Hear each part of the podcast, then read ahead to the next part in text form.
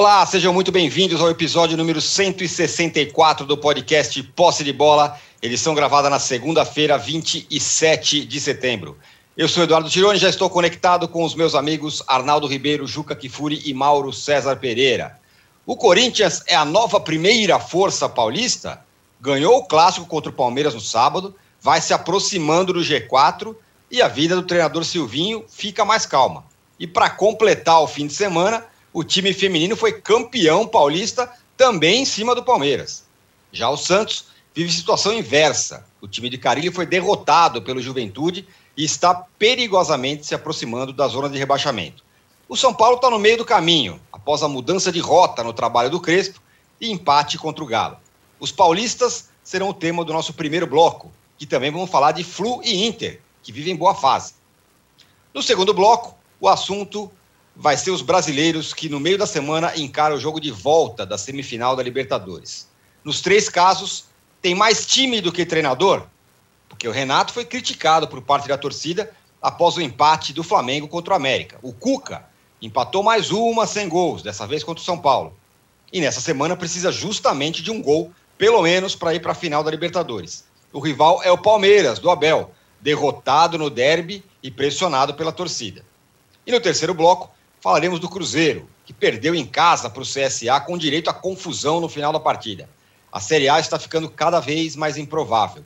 E vamos falar também do Grêmio, que após o alento da vitória contra o Flamengo, foi goleado pelo Atlético Paranaense e segue lutando nas últimas posições. Um recado importante, você que assiste a gravação do podcast pelo YouTube, não deixe de se inscrever no canal do All Sport. E você que escuta o podcast na sua plataforma predileta, não deixe de seguir o Posse de Bola. Bom dia, boa tarde, boa noite a todos. Juca, barba e cabelo, hein? Vitória no masculino, vitória e título no feminino do Corinthians sobre o Palmeiras. O Corinthians é a nova primeira força do futebol paulista? Ô, âncora. Tava sumido, você... tava sumido, ô, hein? Ah. Ô, âncora, ô, âncora, você me permita e me desculpe fazer uma correção por favor. Logo assim que começa o nosso posse de bola. Claro. Âncora, você devia refazer sua abertura. Por quê? O Corinthians, o Corinthians feminino não foi campeão paulista. Foi ah, tricampeão brasileiro. Brasileiro, brasileiro. tô louco aqui. Tricampeão brasileiro. Você tem razão, você tem razão. Por três Boa, verdade. Barba escanhoada no sábado, cabelo bem cortado no domingo. Realmente não justifica que você diga que o Corinthians é a primeira força, porque ainda é muito cedo para dizer uma coisa dessa. Tendo Mas é o fim de semana mais feliz para o corintiano nos últimos. Eu ia dizer para você. Três anos, dois anos, não sei. Eu ia dizer para você que eu sou incapaz de dizer a quantas segundas-feiras Eu não Desde que a gente criou o posse de bola, 164. É, eu não acordava tão leve, achando que o mundo tem jeito, que o Brasil tem jeito, como hoje. Mas, é, de fato, o que aconteceu, falando seriamente, o futebol feminino cumpriu aquilo que se esperava. O Corinthians é hegemônico no futebol Sim. feminino, né? apenas agora clubes grandes, principalmente aqui em São Paulo, como São Paulo e Palmeiras, investem com mais seriedade no futebol feminino. Mas ontem foi até com requintes de crueldade, né? Porque um gol contra né, para fazer 1 a 0, depois o gol do 3 a 0 de bicicleta, um gol da Vicky maravilhoso, né? Ah, então vou me cingir mais a surpresa, que não foi tão surpresa, eu me lembro de ter dito na sexta-feira que havia muitos derbys em que não, não, não teríamos um favorito, que o jogo era um jogo aberto. E o Corinthians ganhou o jogo, mereceu ganhar o jogo, poderia ter perdido. O Palmeiras chutou a bola na trave quando estava um a um, jamais para o fim do jogo. E se ali o Verão faz o gol, provavelmente o Palmeiras vencesse. Não seria justo a justiça foi feita com o segundo, terceiro ou quarto gols do Roger Guedes, você escolha, né? Se o gol do Palmeiras foi contra ou não foi contra, é, o gol que ele estava impedido milimetricamente, que seria o do 2 a 0. Mas o fato é que o Corinthians mostra que está montando um time para jogar contra qualquer time brasileiro, né? e isso, de fato, né, muda o patamar do Corinthians, indiscutivelmente. Qualquer time? Ainda. Oi? Qualquer time brasileiro? Inclusive o, o trio? Sim, sim. Bom, o trio, um dos trios ganhou a sábado. É. E eu não, não, é claro que o Corinthians não é melhor que o Flamengo, nem é melhor que o Atlético, mas é, não irá para um jogo contra o Flamengo ou contra o Atlético é, com a perspectiva de ser goleado. Vai ter jogo, vai ter jogo. Contra qualquer time, vai ter jogo. Né? É, e pode virar um belíssimo time. Curto período, porque é um time já veterano, mas pode virar um belíssimo time. Eu, já deu mostras disso. Ainda falta entrosamento, ainda falta uma porção de coisa. Falta um preparo físico melhor. O Corinthians, à medida que o segundo tempo foi correndo, o time foi morrendo fisicamente. Aí teve que fazer as substituições e o Palmeiras passou a ser melhor do que o Corinthians agora. O Corinthians teve também a fortuna de encontrar mais uma vez um Palmeiras que tem muita dificuldade em precisar jogar com a bola. Né? E é. foi essa a proposta, principalmente a partir do momento em que perdi o jogo. Deu sorte de empatar no fim ao achar um gol do primeiro tempo, mas o fato é que, até taticamente, o Corinthians eh, não foi inferior ao Palmeiras, porque o Palmeiras tem esse problema crônico dele de ter dificuldade em jogar com a bola. Né? em, em não poder ficar esticando, esticando, esticando, fazendo lançamento direto. Então, realmente, foi um fim de semana como a Fiel gostaria. É, até pelo sofrimento que foi ganhar no sábado e ganhar com dois gols de um ex-jogador do Palmeiras que saiu do Palmeiras nas circunstâncias em que saiu. Eu tenho um amigo corintiano que apenas lamentou que o drible que ele deu no segundo, no segundo gol tivesse sido no Gabriel Menino e não no Felipe Melo, né? que aliás nem jogou, mas que o Felipe Melo é que merecia eh, levar aquele drible pelas circunstâncias do que fez com o Roger Guedes quando o Roger Guedes jogou no Palmeiras. Palmeiras está numa situação, Palmeiras ou classifica amanhã, que é uma tarefa muito difícil, ou eu não sei não. Dona Leila vai assumir a presidência do Palmeiras tendo que pagar, tendo que apagar uma crise no futebol, porque praticamente o Palmeiras terá perdido tudo na temporada, né? além de pagar uma dívida de 530 milhões de reais, um quarto desta dívida para a empresa dela. Se isso não é conflito de interesse, eu não sei mais o que é conflito de interesse.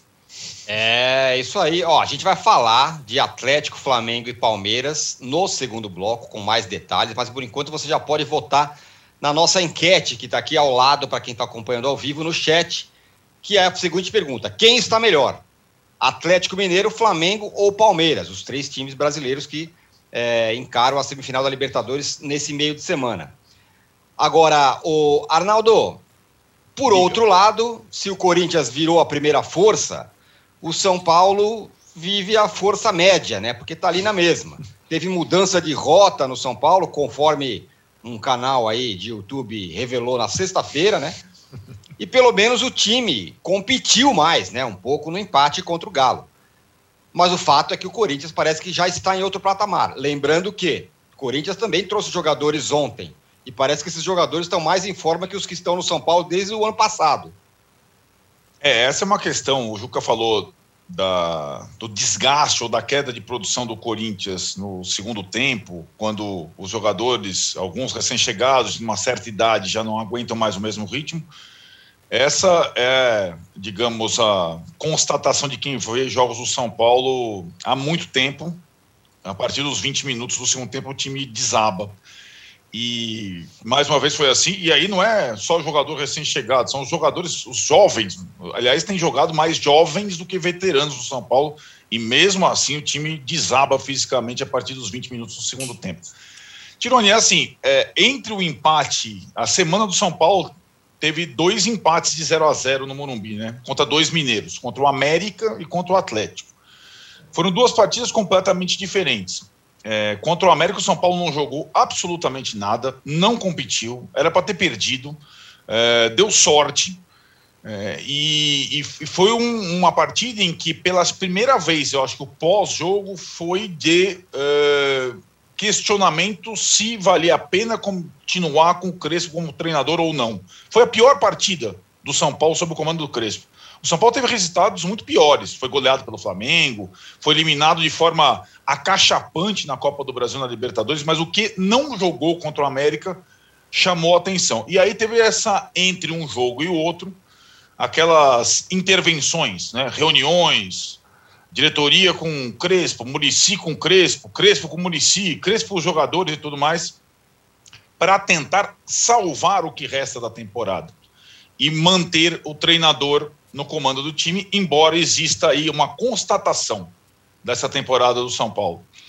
A preparação física argentina está reprovada, a recuperação fisiológica, fisioterápica brasileira está reprovada também. O São Paulo já está trocando lá aparelho, reformulando o refis e tem um questionamento muito grande em relação à preparação física do time, inclusive pelo próprio treinador, que depende da, da questão física para implementar suas ideias. Está claro, desde que ele chegou. E acho que o São Paulo contra o Atlético, ele não teve pernas de novo, mas ele teve alma, hombridade. E o São Paulo competiu, como você falou, e o São Paulo foi melhor no segundo tempo, e o São Paulo chegou a merecer a vitória no segundo tempo, mesmo com o Atlético com a maioria dos seus titulares. Agora, se o São Paulo em dois jogos melhorou um pouco as questões defensivas de aplicação tal, tem que nessa parte final do campeonato, é, elaborar uma nova estratégia ofensiva. É o pior ataque de todos os tempos do São Paulo. O time não faz gol, o time não cria muitas oportunidades. E talvez, a partir da partida contra a Chapecoense no próximo domingo, pior time do campeonato, quando o Crespo também está, estará sendo analisado, apresentar algo mais é, sedutor, Talvez com o trio, quem sabe o trio Luciano, Rigoni e Caleri, pela primeira vez juntos, é uma possibilidade. É, é uma possibilidade que ainda não se concretizou. Então, você, de novo, comparando Corinthians e São Paulo, que agora estão na mesma raia, o mesmo brasileirão, brigando pelo mesmo objetivo, o Corinthians está. Até porque começou nesse processo há mais tempo, né, Tirone? A frente única do Corinthians está há mais tempo.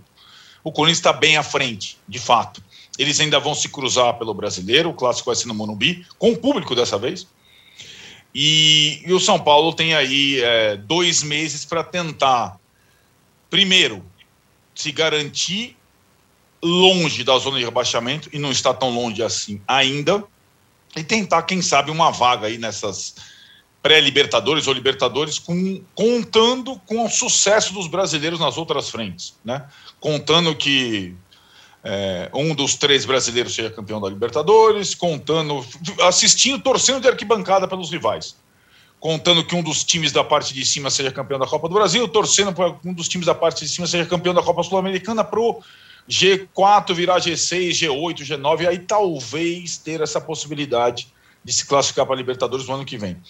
Essa primeira parte do trabalho do Crespo tem prós e contras, e acho que é, a vitória, no caso, para ele seria completar esse primeiro ano e poder iniciar o próximo. Aí com pré-temporada, com reformulação do elenco, com tempo e com reformulação dos departamentos do São Paulo de fisiologia e preparação física, iniciar uma nova etapa. Mas ainda está sob observação. Aquele crédito paulista, Tironi, acabou completamente. Isso ficou claro essa semana. Justiça Mauro... seja feita. Fala, Juca justiça seja feita a Thiago Volpe, que impediu a derrota contra o América e foi fundamental também no jogo contra o Galo. Hein? Bom, é assim, bom ponto, Juca. Estava passando batido aqui. Contra o Galo, ele foi decisivo, pegou uma bola decisiva. Contra o América, ele jogou um outro esporte, talvez voleibol, e não fossem dois gols perdidos na linha do gol, nos rebotes que ele proporcionou, o América teria vencido. Mas, concordo com você plenamente, contra o Galo, naquela bola do Arana, uma bola decisiva no final do jogo, cara a cara, ele fez uma defesa monstruosa que ele não fazia há meses. E, de fato, contribuiu, sim, para o 0 a 0 no sábado no Morumbi.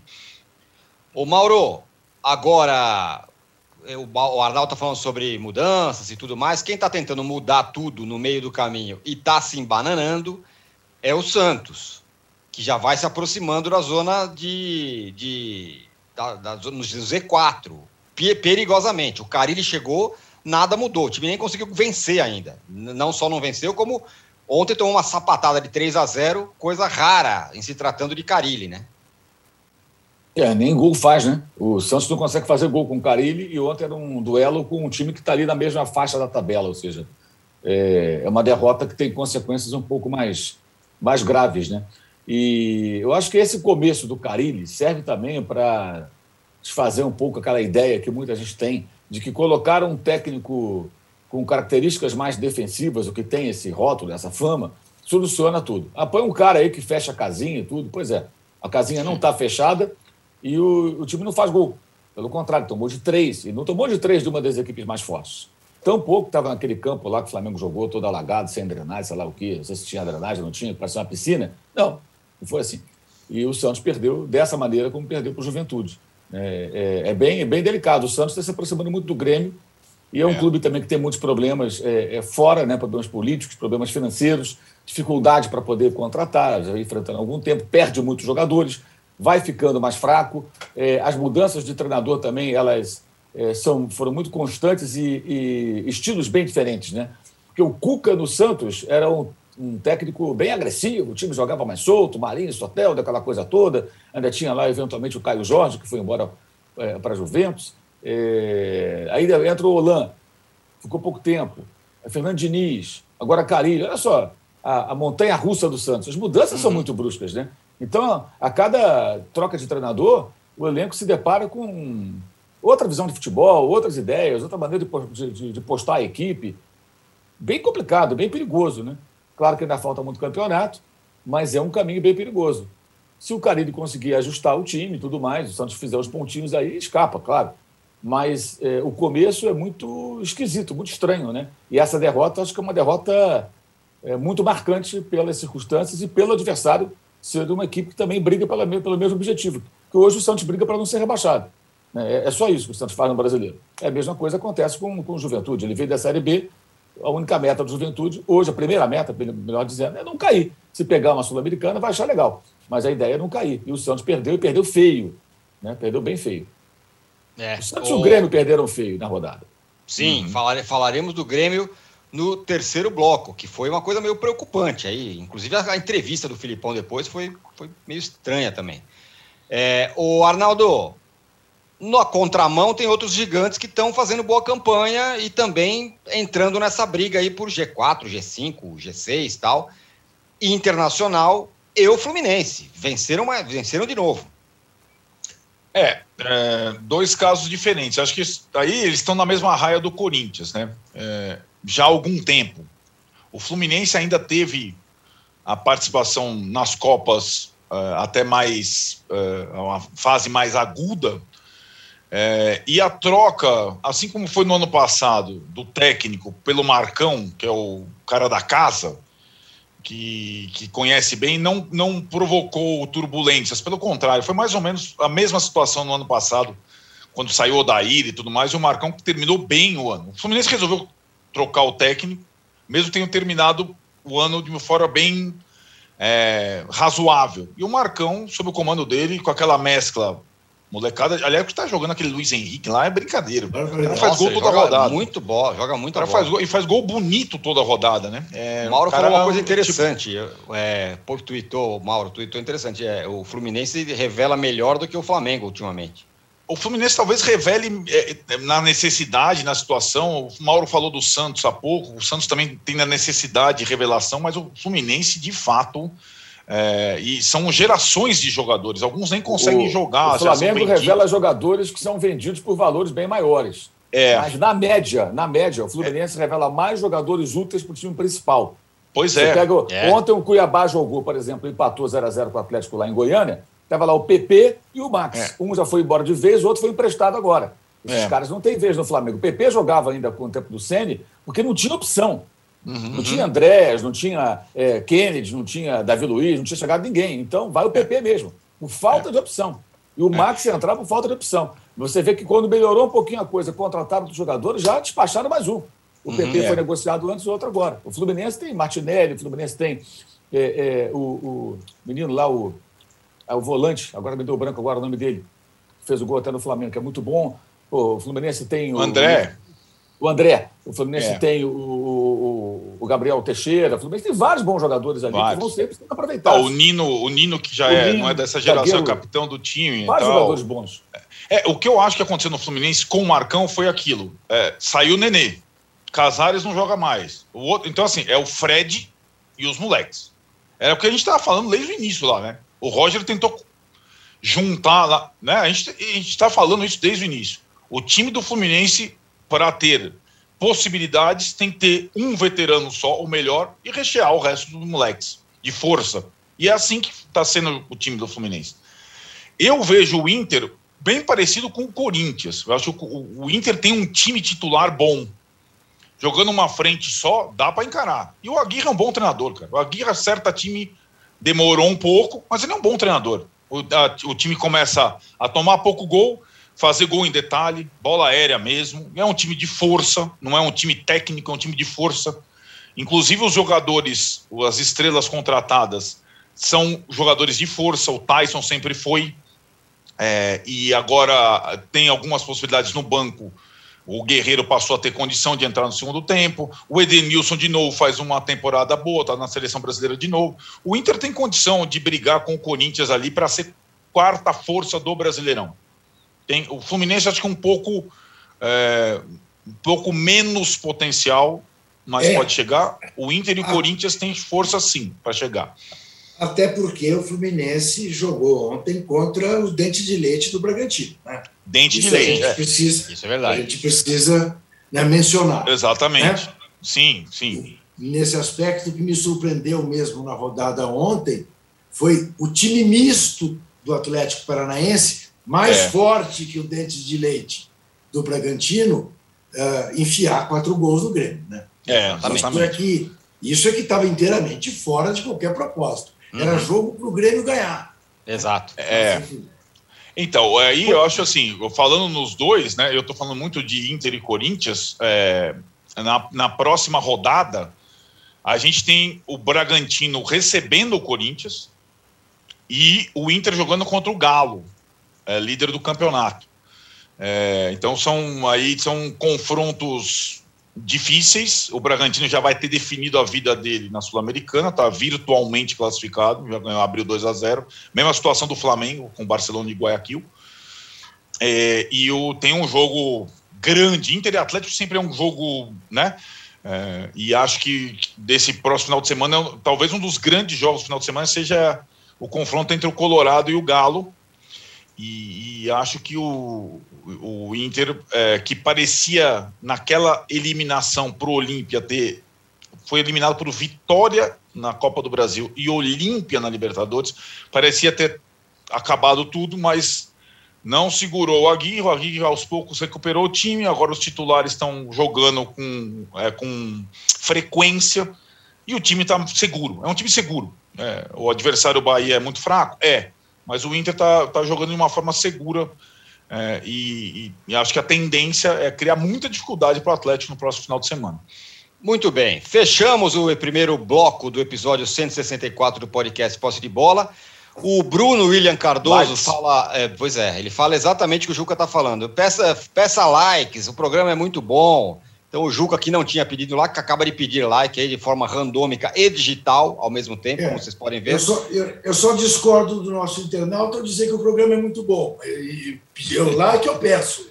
Agora, também dizer que o programa é muito bom já é um exagero que realmente Tudo Muito bem, bom, obrigado. não. O programa, o programa é ótimo. E a gente vai Boa. voltar em um minuto para falar de Palmeiras, Galo e Atlético. Galo e Flamengo, os três times que vão, é, nesse meio de semana, encarar a semifinal da Libertadores. Você pode votar na nossa enquete, seguir votando aqui. Quem está melhor, Atlético, Flamengo ou Palmeiras? A gente volta em um minuto. Depois de mostrar como o PCC se tornou a maior facção criminosa do Brasil, a série Primeiro Cartel da Capital chega à segunda temporada. Agora, o foco são as disputas pelo comando do tráfico internacional. Os novos episódios estão no Wallplay e no YouTube de Move.doc. Ideias, uma série de entrevistas em vídeo do UOL. Com grandes nomes, experiências, incômodos, propostas e soluções. Assista ao Ideias no YouTube do UOL. O sobrevivencialista é o cara que busca técnicas, conhecimentos e equipamentos para sobreviver independente da situação onde ele estiver. A pandemia nos provou que essas pessoas estavam certas. Greve de caminhoneiro, greve de policiais, tudo isso pode ser um estalo para alguém. O que é necessário para que o indivíduo consiga viver distante da sociedade, ou ao menos não contando com os serviços considerados essenciais na sociedade? Assista Sobrevivencialistas no YouTube de Movidoc.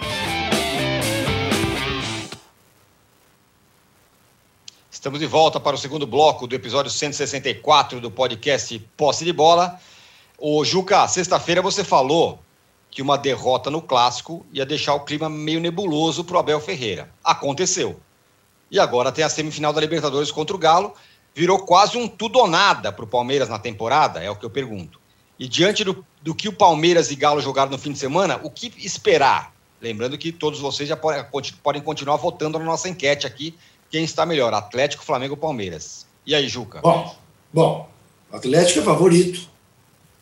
Eu diria, como usando a expressão consagrada por Arnaldo Ribeiro, mais do que favorito, é favoritaço. Oh. É, é, será beira o heroísmo o Palmeiras se classificar no Mineirão com torcida, depois de uma nova decepção no derby. Ah, poupou no derby. Sim, poupou. Mas falamos há três anos que a grande qualidade do Palmeiras é a variedade do elenco e a possibilidade de substituir jogadores sem baixar o nível. Isso permaneceu no jogo contra o Corinthians. Se tivesse entrado o time que jogou contra o Atlético, não teria rendido tão mais do que rendeu o time que enfrentou o Corinthians. E se você fizer um retrospecto, você verá que de fato é o jogo da temporada do Palmeiras. Uhum. Palmeiras que perdeu a Supercopa Flamengo, que perdeu a Recopa para o Defensa e Justiça, que perdeu o estadual para o São Paulo, que está a 10 pontos do Atlético Mineiro, provavelmente fora da disputa do título do Brasileirão. E se for eliminado pelo Atlético, será uma temporada desastrosa para o Palmeiras, para as perspectivas do Palmeiras. Porque a diferença que nós estamos tratando é exatamente essa. Ah, se o Corinthians ficar no G4, de alguma maneira, o Corinthians salvou a sua temporada à custa de responsabilidade fiscal, de tudo mais, mas terá salvado a sua temporada. O São Paulo, se entra na Libertadores, puxa vida, o São Paulo, além de ser campeão paulista e ter saído da fila, o São Paulo ainda conseguiu vaga. Essa era a perspectiva do São Paulo. Se o Santos não cair, o que está difícil, puxa, o torcedor do Santos terá um alívio. O palmeirense, sem ganhar nada, sem sequer chegar à final da Libertadores, e eu não estou dizendo que é fácil chegar à, liber... à final da Libertadores, mas diante do retrospecto, uhum. o Palmeiras vai ter um problemaço para resolver, uhum. sem dúvida. E pense, Palmeiras terá um problemaço para resolver fora da Libertadores com público nos estádios. ou seja, com a turma do amendoim ensandecida e trocando de direção nesta situação que nós que eu já tratei, né, de ter uma presidenta que tem que além do mais eventualmente reforçar o time para satisfazer a exigência da torcida e recolher 130 milhões que o Palmeiras deve à sua empresa, a empresa que patrocina o Palmeiras. Não é uma situação fácil que o Palmeiras terá pela frente. Daí ser vital para o Palmeiras ganhar do Galo. Uma eliminação do Galo mexe na vida do Atlético? Mexe. Mas o Atlético ainda tem a Copa do Brasil e o Atlético tem ah, o santo grau do Atlético não é, é a Libertadores. É. é. sair de 50 anos de fila. Né? O Galo. E isso explica o fato de o Cuca não poupar seu time, quase. Verdade que poupou um pouco contra o São Paulo, né? mas eu tenho também dúvidas sobre qual é o limite físico do time do Atlético. Mas, enfim, o Atlético não será uma desgraça será triste para o atleticano, mas não será uma desgraça ser eliminado da Libertadores. O Palmeiras será. O Mauro, nos três casos, Flamengo, Galo e Palmeiras, a sua leitura é que tem muito time para pouco treinador? Ah, fácil, né? Fácil, é só olhar para os jogos. Você vê é. o Palmeiras do, do Abel, você vê o Cuca do, do Atlético do Cuca no sábado, na, na terça-feira, e o Flamengo do Renato.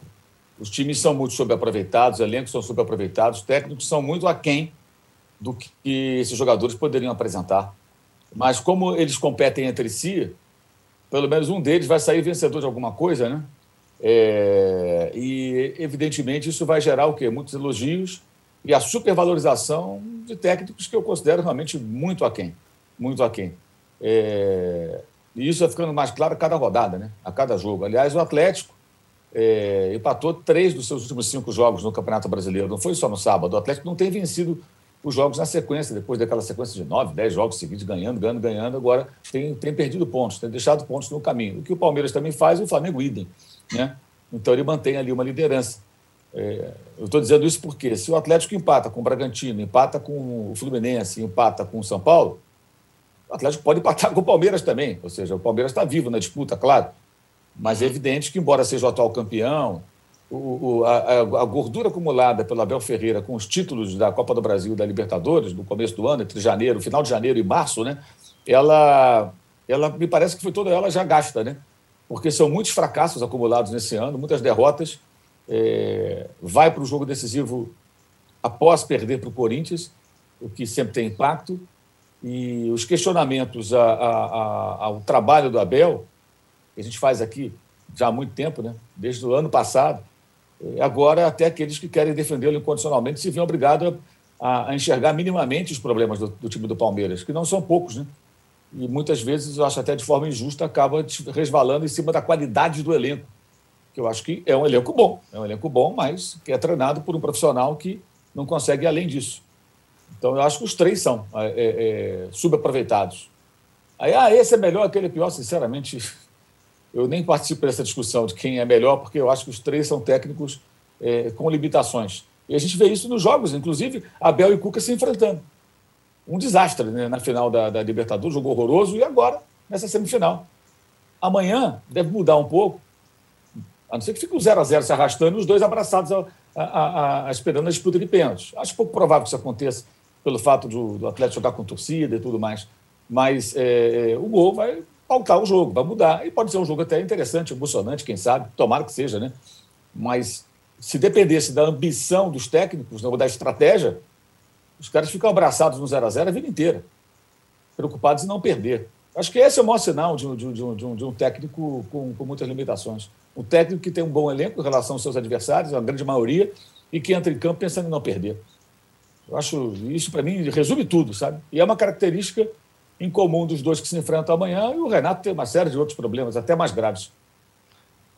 O, o Arnaldo, essa pergunta que eu fiz para o Mauro, você discorda em parte, né? Você acha que o Cuca faz um bom trabalho. Eu acho que o Cuca faz um bom trabalho, como fez um bom trabalho no Santos. Lembrando que ele, do Santos pro é, Atlético, herdou duas vezes o trabalho do Sampaoli. E para mim, o Santos do Cuca é melhor que o Santos Sampaoli. Tinha uma base ali, é verdade. E o Atlético do Cuca é melhor que o Atlético do Sampaoli. Tem ali uma base e tem reforços de peso. É verdade também. O que eu acho é que o Cuca, ele tem como virtude é, encontrar o melhor é, espaço para cada jogador fundamental. Isso é uma virtude dele. Então, assim, é, o Guilherme Arana, que é um, uma coqueluche seleção brasileira, ele nunca jogou o que está jogando agora, porque ele tem uma função no time do Atlético muito clara. Ele sabe atacar muito bem e sabe defender nada. Então, ele só ataca. E tem um sistema de cobertura perfeito. O Júnior Alonso, que é a cobertura dele, que é, já veio na época do São Paulo, é, um, é outro jogador que nas mãos dele está jogando mais ainda do que jogava com o São Paulo, jogando muito. O Alan, ah, promissor, volante, está jogando muito. O Zarate lá é meia, é volante, não, é terceiro volante, com o Cuca, encontrou a posição do cara. O Hulk, ah, é ponta, não, é centroavante com o Cuca mesmo.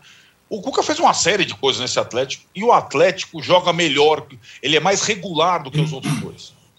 Ele é mais regular que os outros dois. E o Juca tocou num ponto interessante. Da, da, dos 50 anos, o Atlético ele não despreza o brasileiro. Ele pode até estourar, a gente não sabe até onde é. O limite, o Juca falou, qual que é o limite? Mas ele não despreza o brasileiro. O, o Hulk joga todo o jogo. É o principal jogador do time. O cara joga todo o jogo. O Nátio Fernandes não tem condição de jogar todo o jogo. Então ele, ora, fica no banco. Agora, contra o São Paulo, ele utilizou inclusive o Nacho no segundo tempo. É, é uma estratégia diferente. O Renato não levou ninguém para Belo Horizonte, praticamente.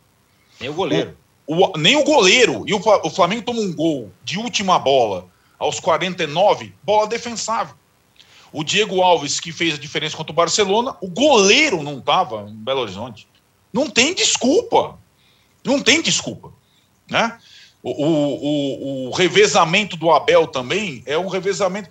Eu concordo plenamente com a análise do Juca em relação ao Palmeiras. Tem uma cartada na manga, uma só, e o Atlético tem três frentes. E está forte nas três frentes. Está firme nas três frentes. Sendo que na Libertadores, repetindo, o Atlético pegou o seguinte caminho: Boca Juniors, River Plate e Palmeiras. Ele pegou um caminho muito diferente do Palmeiras e muito diferente do Flamengo. Muito, completamente diferente. Então o Atlético faz uma temporada boa pra cacete. Não é pouca coisa, não. Para um clube que não ganha Campeonato Brasileiro desde 71, para um clube que nunca teve disputando três títulos, e está, nunca esteve na história. Então acho que não é pouca coisa, não. Quem está devendo é, sobretudo o Palmeiras, que está na segunda temporada com o mesmo treinador e pode ficar sem nada, e o Flamengo, que oscila demais.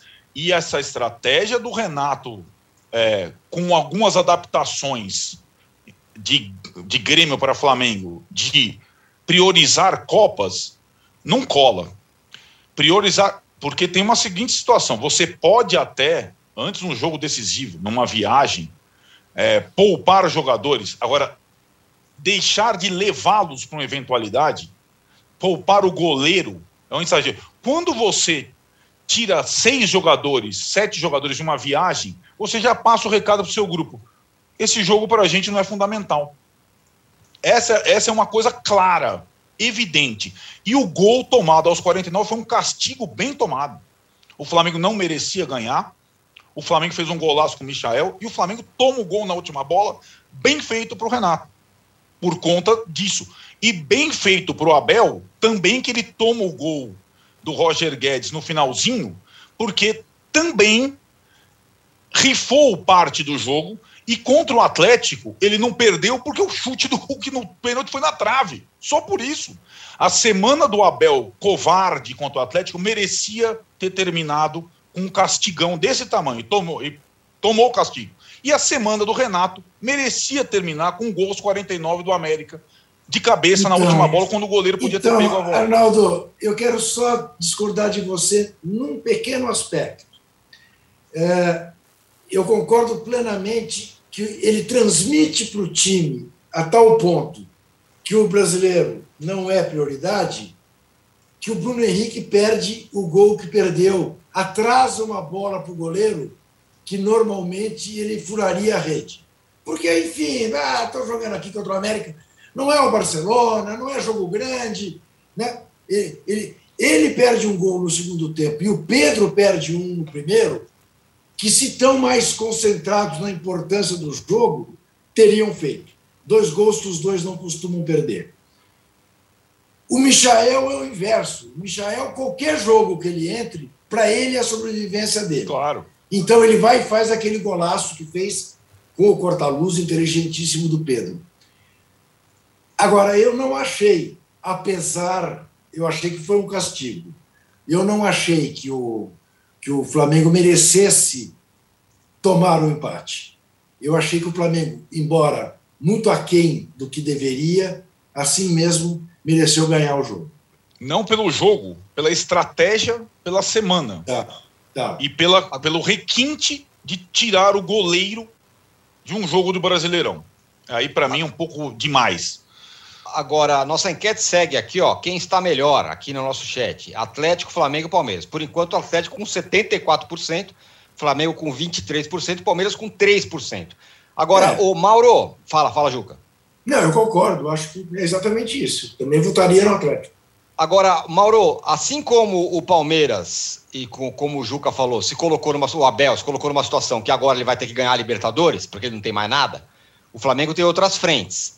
Mas diante da estratégia que o, que o Renato está adotando com relação ao brasileiro, que me parece que você não concorda, é, ele também tem a obrigação de ir para a final da Libertadores e ganhar a Libertadores, porque afinal ele está priorizando tu, todas as outras coisas.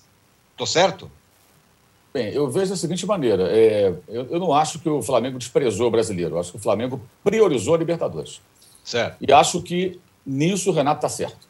Nessa semana especificamente está certo. Na semana passada contra o Grêmio, ele colocou o time com a força máxima de momento e perdeu, jogando muito pior ainda do que na partida contra o América. Uhum. Então, não acho que o Flamengo tropece e perca pontos, porque o Renato, apenas porque o Renato é, priorizou A ou B. É, no jogo de ontem, jogo. por exemplo, o Diego o Alves. Fala.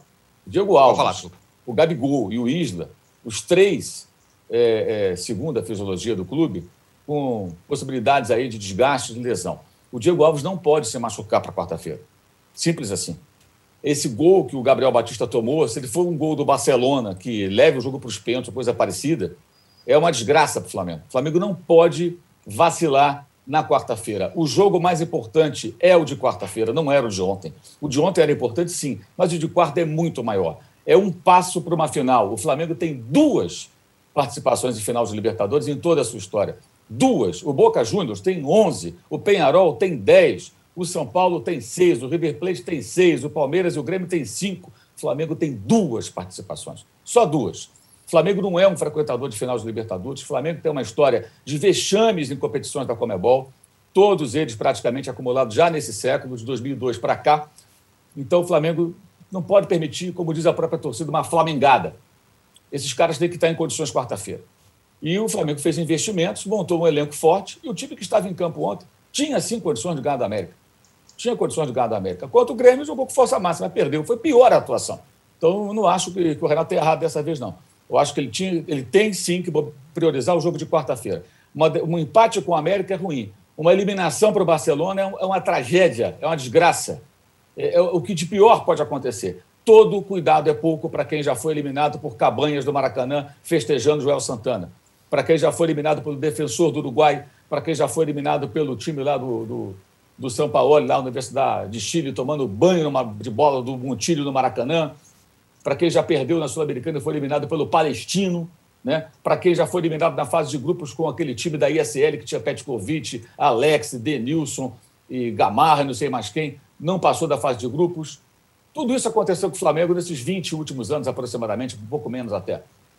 Então, todo cuidado é pouco. Eu acho que o jogo de quarta-feira é um jogo enorme é um jogo que pode ser histórico para o clube, que é chegar de novo à final dos Libertadores, coisa que o Flamengo não tem no seu currículo é, é, em quantidade. tem duas participações e ficou 38 anos sem chegar lá. Nem o time do Zico conseguiu chegar em duas finais em três anos.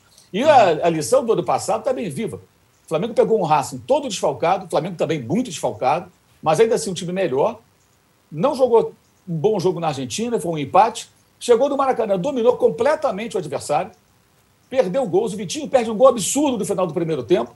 Vem o segundo tempo, continua desperdiçando chances, aí o Rodrigo Caio é expulso. E aí o Racing faz um gol. E o jogo vira um desespero, o time ainda consegue empatar e cai nos pênaltis. Foi assim, uma, uma, uma coisa que escorreu entre os dedos. A classificação estava encaminhada. Então o jogo de quarta-feira é um jogo perigoso, sim. O Barcelona não perdeu para ninguém em casa, ganhou todos os jogos, exceto o Fluminense, que vencia até o lance final quando deram um pênalti para o Fluminense, o Fred empatou, mas a classificação já estava assegurada, né, porque foi 2 a 2 no Rio de Janeiro. O Barcelona ganhou do Boca, ganhou do Strongest, ganhou do Santos, e ganhou, quando ganhou do Vélez, durante o jogo, fez 1 a 0 havia perdido por 1 a 0 O Vélez empatou o jogo já no segundo tempo. O Barcelona precisava de dois gols e fez os dois gols. E o Vélez, nós vimos que fez jogo duro com o Flamengo. Era uma boa equipe, era o melhor time argentino naquele momento, até no campeonato deles. Então, é uma equipe que vai ameaçar o Flamengo. O Diego Alves, por exemplo, ele não pode ficar fora quarta-feira.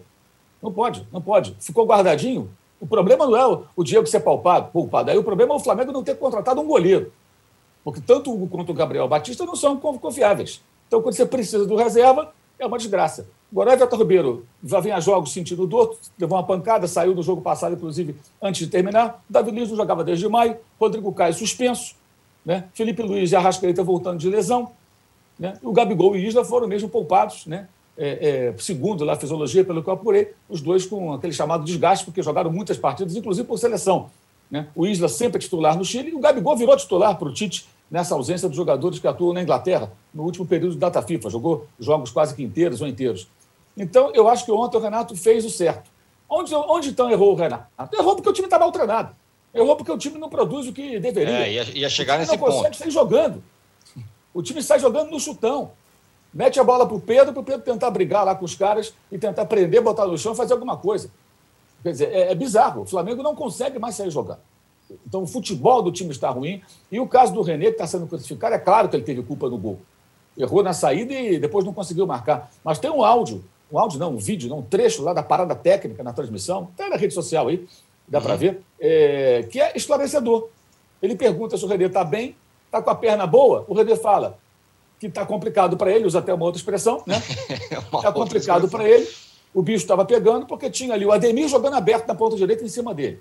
Como também forçou o jogo em cima do René o Barcelona. O Mancini viu e fez a mesma coisa. Né? Tinha o Patrick subindo o tempo todo e mais o Juninho caía por ali. Então eram dois, três jogadores em cima do René e ele não viu. O Renato não viu, não mexeu, não reforçou o setor, não tirou o René, que estava morto do final do jogo, esgotado. Os erros são derivados disso. O Renato é sócio do René do, do, do, do gol de empate.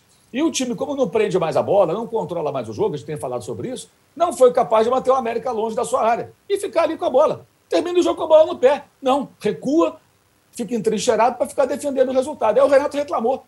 Mas ele prepara o time para isso. O time pega a bola agora, só quer acelerar jogo, acelerar jogo, acelerar jogo. É o tempo todo. Então a culpa do Renato está no trabalho dele como técnico, que está piorando a cada jogo. A escalação, a opção pela Libertadores como prioridade, eu acho perfeito. Até porque é, o pessoal compara com Jesus. Jesus não tinha jogos atrasados, Jesus não tinha a Copa do Brasil. O Flamengo tem jogos atrasados, vai fazer quatro jogos em cerca de oito, nove dias. Tem a, a, semifinal da Copa do Brasil, pode ter a final. O Jesus não teve nada disso. E o Jesus também poupava, só que de uma forma mais sutil. Era outra situação. E o Jesus não tinha um elenco que o Flamengo tem hoje. As opções de banco que foram sendo contratadas, até a pedido dele, alguns desses jogadores. É, o próprio Michael é um deles. Não foi contratado para ser titular do Jesus, mas ele queria no elenco, para ser opção. Né? Se ele tivesse o Flamengo até hoje, eu utilizaria de forma talvez parecida com essa que vem sendo utilizada. Então, acho que o problema não está na, na, na, estratégia da semana. Tá? Eu acho que o problema está no trabalho do Renato. O trabalho do Renato, nesse momento, deixa muito a desejar e os predicados que o time tinha estão desaparecendo a cada jogo. A cada jogo. E os gols de cabeça continuam acontecendo, que geravam crise, a Flávia Mimi ficava furiosa na rede social. Né? Dois jogos, o Flamengo ganhou um ponto em seis porque tomou dois gols de cabeça, do Borges do, do Borja e do Alê. Juca, tem risco, você acha, na quarta-feira? Ah, tem. Tem. Você sabe que eu escrevi uma coluna para a Folha, né, saudando a perspectiva de, pela primeira vez na história do continente sul-americano, quatro times do mesmo país fazerem as finais dos dois torneios, que é uma coisa que só aconteceu na Europa dois anos atrás com os ingleses. Bom, não descarto a possibilidade de sexta-feira estar aqui com cara de tacho, porque o Barcelona eliminou o Flamengo, porque o Libertar eliminou o Bragantino e porque o Penarol eliminou o Atlético Paranaense. Essa ainda é uma perspectiva menor, porque o Galo ganhou fora, ganhou no Uruguai, o Atlético Paranaense, ganhou no Uruguai. Acho a missão do Penarol mais difícil, mas nem tão difícil, é fazer 1 a 0 ir para os pênaltis. Enfim, é, não, se fizer 1 a 0 não vai para os pênaltis, porque perdeu lá de 2 a 1 não foi isso? É, é né? isso, é, gol fora. É, enfim, é, é, pouco provável que o Penarol consiga, mas o, o, o Barcelona mostrou no Maracanã que pode ganhar do Flamengo. Jogou 10 minutos em cima do Flamengo, se não é o Diego Alves, teria feito gol. Então, é um jogo perigoso para o Flamengo. Não, não, não considero é, como favas contadas nem a classificação do Bragantino, nem a do Flamengo. O Arnaldo, é... acabou o encanto do, do, Renato. O cara chegou, passou o trator em todo mundo, 5 a 1 4 a 1 3 a 0 Um negócio inacreditável, mas agora parte da torcida já tem falado isso. É, talvez não seja técnico, como disse, como disse o, o Mauro acabou de dizer. É, o time está taticamente piorando. Mas é mais quase uma corrida contra o tempo, né? Falta muito pouco para chegar nas finais. É, eu acho que assim é, a questão que o Mauro vem falando há algum tempo já sobre os trabalhos do Renato e outros colegas é, vai além dos resultados que o time tem em campo. Agora, em relação ao resultado e desempenho, essas essas variáveis juntas, a gente vê no brasileiro. Por isso que eu falei, jogo do Grêmio, jogo do América.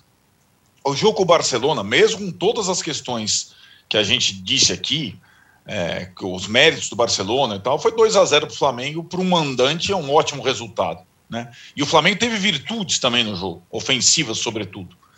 É, e acho que o Renato conseguiu é, devolver a confiança a alguns jogadores que não, não estavam existindo o time talvez tenha perdido o padrão, um padrão de posse, de mais saída, mas ganhou outras, outras situações. É, ele ficou um time mais vulnerável, mas ao mesmo tempo, quando abre uma vantagem, normalmente ele, ele destrói o adversário rapidamente. É, é, é assim, não surpreende nada do que está acontecendo com o Renato no Flamengo, pelos, pelos últimos meses de trabalho no Grêmio, pelas opções que ele fez na carreira dele recente como treinador. E acho o encanto, ele não acabou, não, Tironi. Acho que ó, tem uma questão. O encanto é uma questão dos analistas, da gente. Eu acho que para o torcedor ainda não acabou, não. E o resultado conta muito para isso. Uma classificação para mais uma final da Libertadores. A, a, possibilidade, o torcedor vai se envolvendo com as Copas. Foi assim com o torcedor do Palmeiras na, na temporada passada, né? Digamos que o Renato esteja.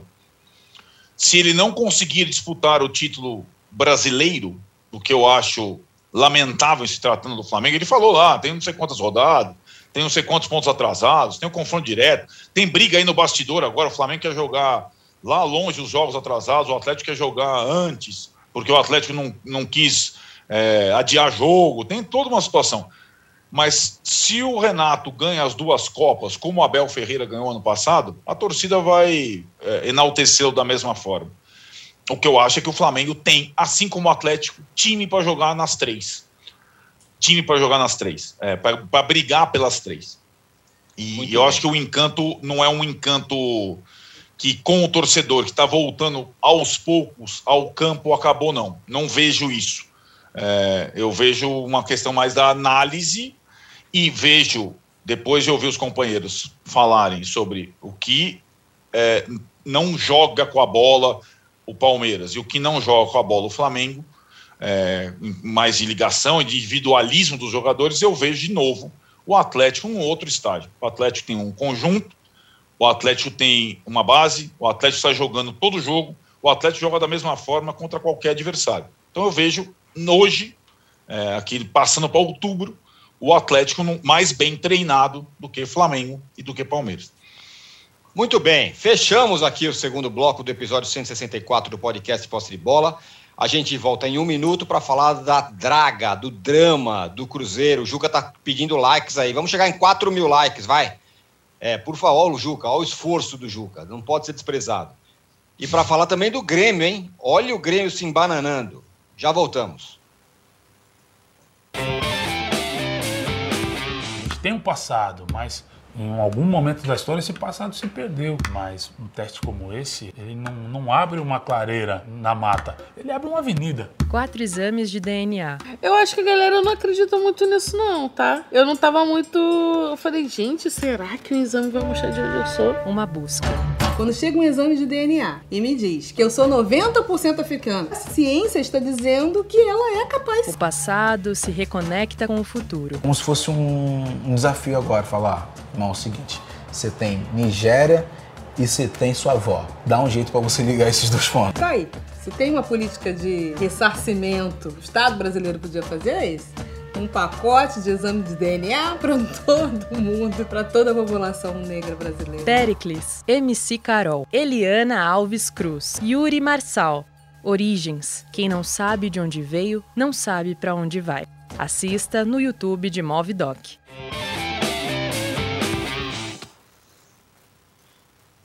Estamos de volta para o terceiro bloco do episódio 164 do podcast Posse de Bola. É... O Mauro, Teve a derrota do Cruzeiro, que, ao que tudo indica, não vai subir. E ainda o spray de pimenta. Como a, PM de, de Minas adora um spray de pimenta, né? É verdade, né? E como tem gente na rede social que acha legal, acha necessário jogar spray de pimenta. É uma confusão que se. A famosa turma do deixa disso consegue separar esse tipo de briga, né? Porque aquela é. briga que é mais empurrão do que outra coisa, né? Não tem soco na cara, rabo de arraia. É, ali, ali, eu vou te pegar, isso aqui. E chega o pessoal ali, separa, por isso, ao invés de chegar e separar, já coloca spray de pimenta, quer dizer, aí afeta até pessoas que estão próximas que não tem nada a ver com isso, um negócio desagradável. É, mas assim, é, esse é o Brasil, né? não é só no futebol, né? esse, esse é o Brasil. As forças de segurança agem dessa maneira nesse país. É, agora, em campo, né? outra derrota do Cruzeiro, primeira com o Luxemburgo, o time está empatando muito e agora perdeu. A distância é muito grande, de fato. A campanha, você pegando é, campanhas de times é, é, em temporadas anteriores na Série B, né, que fizeram trajetórias parecidas nessa altura do campeonato, com essa mesma pontuação, algo próximo, os times não subiram e depende de uma arrancada, de uma arrancada aparentemente pouco provável, né, é, para conseguir brigar pelo acesso. A tendência é o Cruzeiro ficar mesmo na Série B, só uma arrancada espetacular e essa derrota acho que ela é bem marcante, uma derrota para o CSA em casa, né? Já vinha sofrendo bastante com o CRB desde o ano passado, Copa do Brasil, Série B, e agora o outro time, Alagoano, também é. apronta para cima do Cruzeiro, vencendo em Belo Horizonte. Né? Foram dois jogos, inclusive, no Estádio de Independência ontem, né? América e Flamengo, depois Cruzeiro e CSA pela segunda divisão. E com torcida, o Cruzeiro já vem jogando com torcida há algum tempo, aliás, é o time que nas competições da CBF tem jogado com torcida é, é, há mais tempo, né? já tinha conseguido aí é, é, colocar o seu torcedor atuando lá na, na, na boca do jacaré e agora jogando em Belo Horizonte. É delicada a situação, né? É delicada, mas assim, eu acho que tudo que acontece com o Cruzeiro é algo que todo torcedor, não só do Cruzeiro, mas de outros times também, deveria olhar com muita atenção. Porque é um roteiro dramático, previsível, não faltou alerta e o resultado está aí. Isso pode acontecer por outros meios, ou sei lá, né, por situações parecidas com outros clubes. Não é só um rebaixamento, tipo, por exemplo, o Internacional caiu, né? Caiu, subiu e quase foi campeão e voltou a Libertadores, né? Conseguiu se recompor. Está lá tentando se organizar. O caso do Cruzeiro é gravíssimo, não é só uma queda para a segunda divisão, é uma queda porque tudo ao redor, toda a estrutura apodreceu. Então o time caiu e o clube está numa draga terrível, os problemas são muitos. E ainda assim é um dos elencos mais caros da Série B, mas não consegue montar time porque a, a crise é muito grande, a ansiedade, o desespero. E o jogo de ontem mostrou isso de novo. O Botafogo, em contrapartida, né? É. Venceu o Sampaio Correia, mais uma vitória do Botafogo, está caminhando de forma muito segura e deve subir. O Botafogo tem que tomar cuidado com a preparação do time para a Série A, para não viver uma, uma espécie de vida de Chapecoense. Yo -yo. Chapecoense é, yo subiu no ano passado, né? e o que aconteceu? Não tem time para a Série A. Isso acontece bastante. O esporte estava na mesma situação no ano passado e isso conseguiu escapar, graças ao Jair Ventura e sua tatuagem, é, em homenagem a ele. Mas é preciso que o Botafogo pense bastante nisso, em como ele vai se estruturar para ter um time é, é, minimamente competitivo na Série A, porque deve subir. E ontem deu mais, mais uma amostra disso. Ó, oh, é o seguinte, você que acompanha aqui o, o posse de bola pelo canal UOL ao vivo, você vai ficar agora com o UOL Entrevista com o Drauzio Varela. A gente vai seguir aqui mais um pouquinho no YouTube e nas redes sociais, que ainda tem mais um chorinho. E por isso que eu quero perguntar pro Juca sobre o Grêmio, Juca. Depois da ganha do Flamengo no Maracanã, fala: bom, agora daqui a hora é uma questão de tempo, daqui a pouco sai da zona de rebaixamento. Vai lá e toma uma sapatada no time misto do Atlético Paranaense. E com coletiva do, do Filipão depois falando que é jogar ofensivamente não adianta nada tal. Bom, Primeiro que, deixa eu lhe dizer uma coisa. Você sabe que neurótico e workaholic como eu sou, hum. eu, eu sou sócio do Furacão. Eu comprei, eu, comprei, eu comprei, eu, eu comprei 24 real por mês ali para é. ver os jogos do Furacão. E, bom, eu achava que Fluminense e Bragantino seria um jogo mais ou menos tranquilo para o Fluminense, pelo fato de ser contra os dentes de leite do Bragantino. Eu falei, bom, vou ver com atenção esse jogo aqui. E fiquei pasmo, porque no primeiro tempo o Grêmio simplesmente não jogou, levou um baile, foi atropelado pelo Furacão.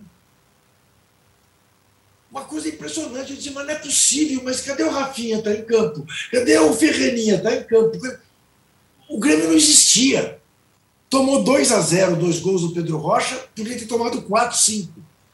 Eu falei, vai ser outro 7 a 1 O que está acontecendo? Depois de ganhar do Flamengo, segundo tempo, até que não. O Grêmio foi para o jogo e aí aconteceu de tomar mais dois gols. Para mim, foi a grande surpresa da rodada. Foi a maneira. Mane... Eu, eu acreditava que o Grêmio saísse pelo menos com um ponto, o que lhe daria já condição de sair da zona do rebaixamento. Mas eu achava que poderia ganhar o jogo. Quer dizer, e se ganhasse, saía mesmo. E perdeu de maneira acachapante. 4 a 2 foi pouco. Foi pouco. O que dizer do Grêmio? Que o Grêmio está sob o efeito da areia movediça. E vai ser, de fato, como disse o Filipão, muito difícil sair. E acho que essa dificuldade inclui o Filipão de não saber como faz para sair, de eventualmente não ter comunicação com esse elenco do Grêmio para fazer o sair. Porque é impressionante. Só impressiona, me impressionou mais o jogo que eu não vi, mas que eu ouvi a televisão anunciar. Cruzeiro 1 a 0 na, na, no Independência contra o CSA. Diz, bom, enfim, o Vanderlei vai ter o primeiro dos dez jogos que ele disse que precisava fazer três pontos. Aí vira. Aí eu fui procurar para ver os jogos das 6 e 15 lá no Premier, e vejo aquela confusão. Falei, se ainda é. se duvidar, o Cruzeiro vai perder mando de campo. Tem isso Porque também. torcida, é torcida jogou coisa no gol. Quer dizer, realmente a situação do Cruzeiro é desesperadora. É do Muito Grêmio bem. menos. Muito bem, senhores. Fechamos aqui o episódio número 164 do podcast Posse de Bola. Obrigado, Mauro. Obrigado, Juca. Obrigado, Arnaldo. Obrigado, Fernando. Obrigado, Paulo. Obrigado a todo mundo que esteja aqui com a gente. A gente volta na segunda-feira. Sexta-feira, ele Sexta-feira, sexta eu tô ele demais sempre hoje. matar sexta-feira. É, ele sempre quer matar sexta-feira. Sexta-feira estaremos com aqui a definição dos com a definição dos finalistas de Copa do Brasil, de, de Libertadores, de Sul-Americana e tudo mais. Isso. Sexta você faz favor, na ah. sexta-feira, para você não ganhar o ratão de bronze, ah. você diga que o Corinthians foi tricampeão brasileiro de Tricampeão brasileiro, não me cancelem, por favor, foi só um erro. Exatamente. Voltamos sexta-feira. É, Tchau.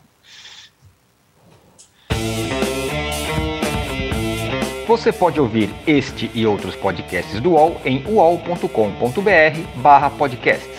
Posse de Bola tem pauta e edição de Arnaldo Ribeiro e Eduardo Tironi produção de Rubens Lisboa, edição de áudio de João Pedro Pinheiro e coordenação de Juliana Carpanês.